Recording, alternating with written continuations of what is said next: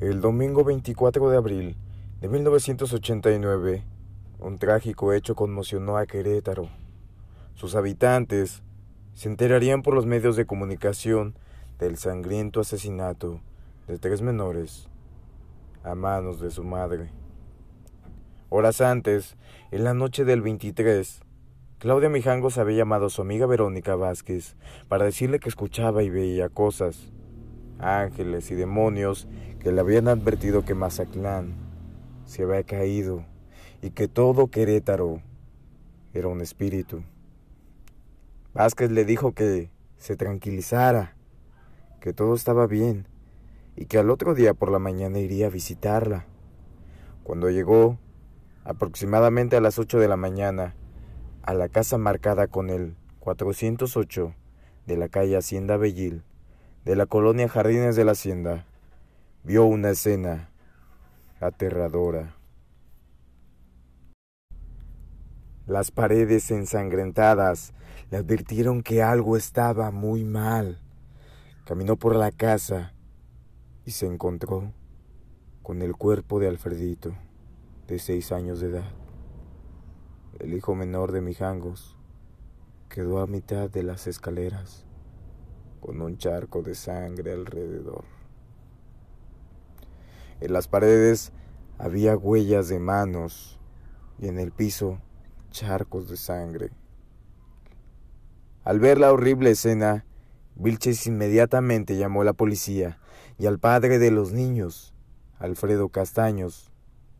Un día antes Castaños había llevado a una kermesa escolar a sus tres hijos. Al terminar el evento, los había regresado a la casa donde vivía con su madre y él se retiró. Desde hace meses, Claudia y Alfredo se encontraban en un proceso de divorcio, por eso ya no compartían casa.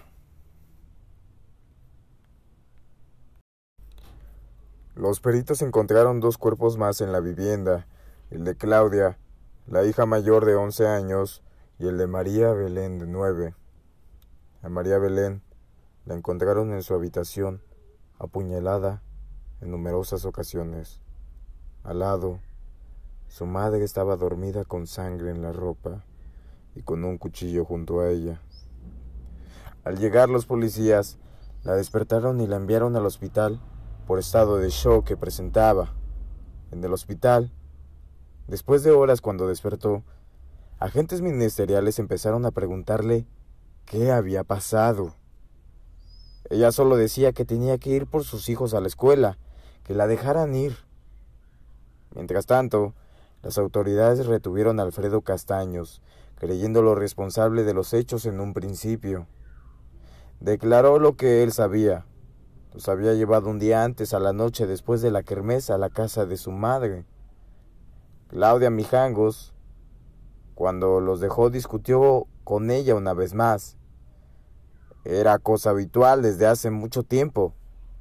Él le dijo que volvieran, que podían arreglar las cosas, pero ella una vez más lo rechazó. Eso fue todo lo que sabía de aquellas horas en las que sucedió el terrible multihomicidio.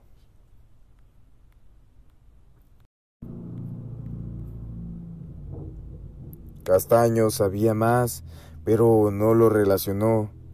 Sabía que una de las causas por las que se estaba divorciando era porque Claudia se había enamorado de otro hombre. Claudia, que estudió administración y fue reina de belleza en su natal Sinaloa, se había mudado con Alfredo unos años atrás a Querétaro. Montó una exclusiva tienda de ropa de mujer en el centro de la ciudad, con la onerosa herencia que se había recibido debido a la muerte de sus padres y metió a sus hijos a una escuela católica, el Colegio Fray Luis de León, en donde hasta la fecha imparten clases. Todo era perfecto, con una familia bonita, estabilidad económica y sus hijos creciendo. Parecía que la vida le sonreía. Por eso quería regresar algo a la comunidad, algo de lo bueno que ella tenía. Mijango se acercó a la escuela de sus hijos y se ofreció a dar clases de ética y catecismo a los alumnos. ahí conoció al padre Ramón. El padre Ramón era un tipazo, así lo definían. Además de joven y amable, era muy guapo. Con sus ojos azules y su 1,90 metros de altura, ella se enamoró. Claudia cada vez más se alejaba de su esposo y era habitual encontrarla en la escuela, en las clases de catecismo. El padre Ramón tampoco le era indiferente y comenzaron un romance. O al menos eso apuntan versiones, porque la escuela jamás dijo nada al respecto, pero tampoco lo negó. Únicamente la arquidiócesis de Querétaro transmitió el cambio del padre Ramón después de los asesinatos. De esta relación prohibida sabía el director de la escuela, el padre Rigoberto. Tanto así que habló del tema con el mismo padre Ramón y con el esposo de Claudia. El padre Rigoberto le comentó a Alfredo que él fuera quien se quedara con la custodia de los niños, no su madre.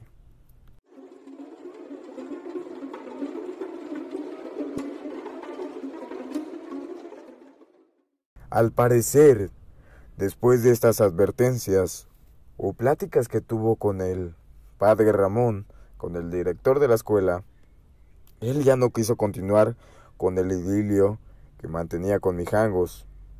También le pesaba demasiado la traición a los votos que había hecho cuando se ordenó sacerdote. Por toda esta complicación, el padre Ramón decidió terminar con la relación de Tajo. Claudia no lo tomó nada bien. Lo buscaba, lo seguía, diría años más tarde el padre Rigoberto. Claudia entonces empezó a hablar de que escuchaba voces, que eran ángeles que le decían que tenían que estar juntos. Ella nunca perdió la esperanza de estar con el padre Ramón. Según Dicen los peritos, este evento fue tan fuerte que ella detonó los problemas de su salud mental que venía arrastrando. Su amiga, Adriana, cuenta que con sus hijos siempre fue cariñosa, que con la gente muy amable. Pero unos meses antes mostraba actitudes extrañas, pero nunca violentas.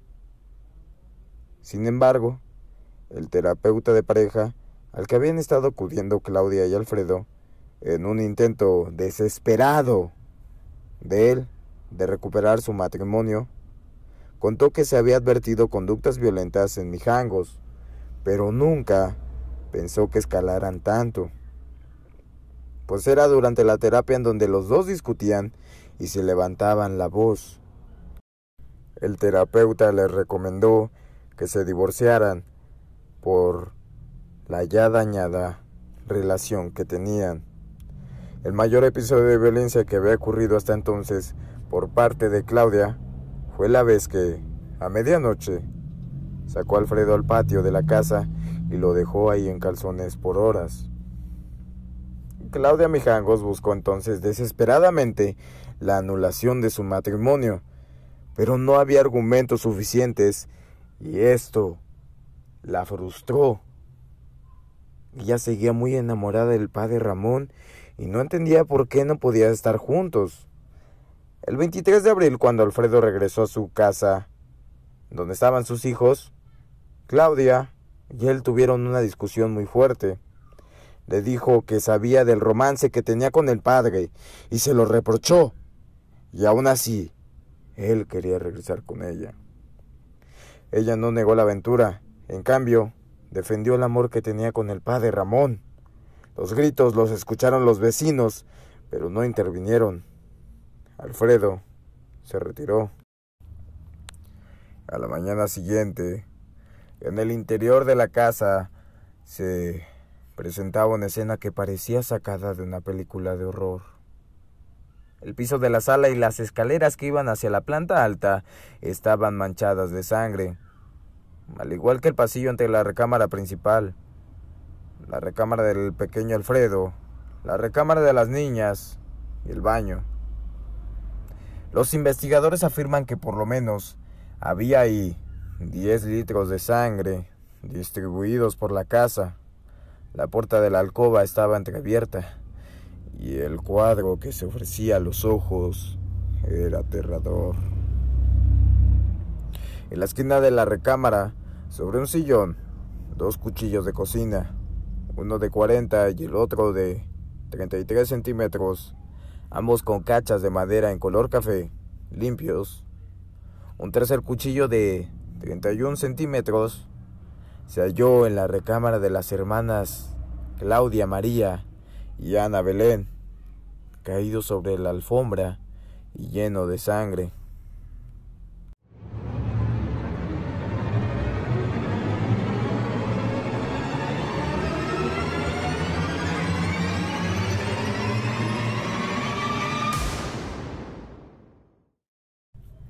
En la madrugada del 24 de abril, las voces al interior de la cabeza de la ex reina de belleza no paraban de hablarle. Le dijeron que sus niños eran demonios que impedían que estuviera con el padre Ramón. Los mató. Mijangos fue interrogada y no recordaba lo ocurrido. Parecía desconocer el destino final de sus hijos. Según el interrogatorio, deliraba diciendo que sus hijos dormían y ella debía de preparar el desayuno. Luego cambiaba la angustia por tener que ir por ellos al colegio. Tras las investigaciones, se apreciaron los problemas psicológicos que presentaba, por lo que se determinó, tras algunos estudios, que en el momento de la tragedia, Claudia Mijangos se encontraba en medio de un episodio psicótico. Mijangos enfrentó su proceso en el penal de Querétaro y finalmente el 19 de septiembre de 1991 fue recluida en el anexo psiquiátrico del Centro Femenil de Readaptación Social, Tepepan, al sur de la Ciudad de México. La Casa de la Llena de Querétaro, en donde ocurrieron los trágicos asesinatos, durante años fue el escenario de rituales satánicos, hasta que tapearon completamente la vivienda. El juez impuso la sentencia más alta que se puede dictar en este tipo de casos, 30 años. Mañana concluye su condena a la edad de 63 años. Eso que te acabo de contar, su salida de la cárcel fue ya hace un año. En abril, ahorita que estamos en abril, y acaba de cumplir su ya acaba de cumplir su año de que salió la llena de Querétaro. Ahora está en libertad.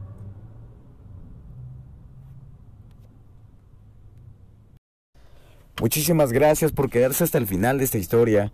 De verdad, de todo corazón, les pido una disculpa. El día de ayer me encontraba muy mal de la garganta. Traté de grabarlo varias veces, pero de verdad no podía.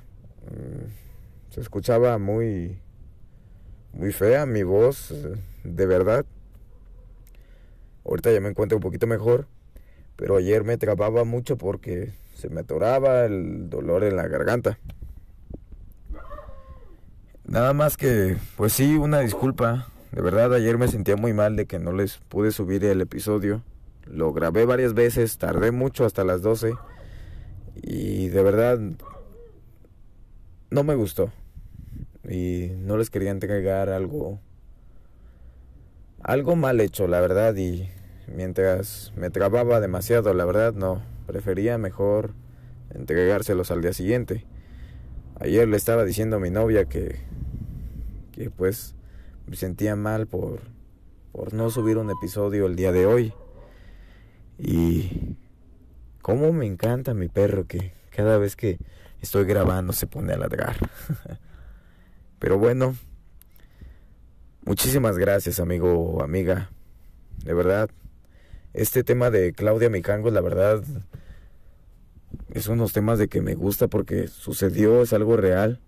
Y actualmente, pues, yo seguía escuchando, bueno, en aquellos tiempos, seguía escuchando de que personas de que iban a, que contrataban a limpiar la casa y a pintarla, decían que no se atrevían. Aparte de los que personas anteriores decían que que volvían a aparecer las manchas de sangre y que todo se encontraba completamente igual. No cambiaba absolutamente nada. También puedes buscar ahí en YouTube varios videos sobre la casa Mijangos. Te voy a subir, te voy a dejar en la descripción algunos links. Y de fantasmas, bueno, sombras que se ven y también psicofonías que se llegan a escuchar. Te voy a poner ahí un video o dos y unas imágenes, ya sea los links. Y de verdad sí he estado envuelta en muchas cosas. Nadie hasta el momento se ha atrevido a vivir en ella. Ahorita está tapeada completamente. Y pues la verdad sí siempre me quise atrever a ir a, a entrar en la casa. Siempre la pasé por afuera, pero pero la verdad no me atrevo a entrar.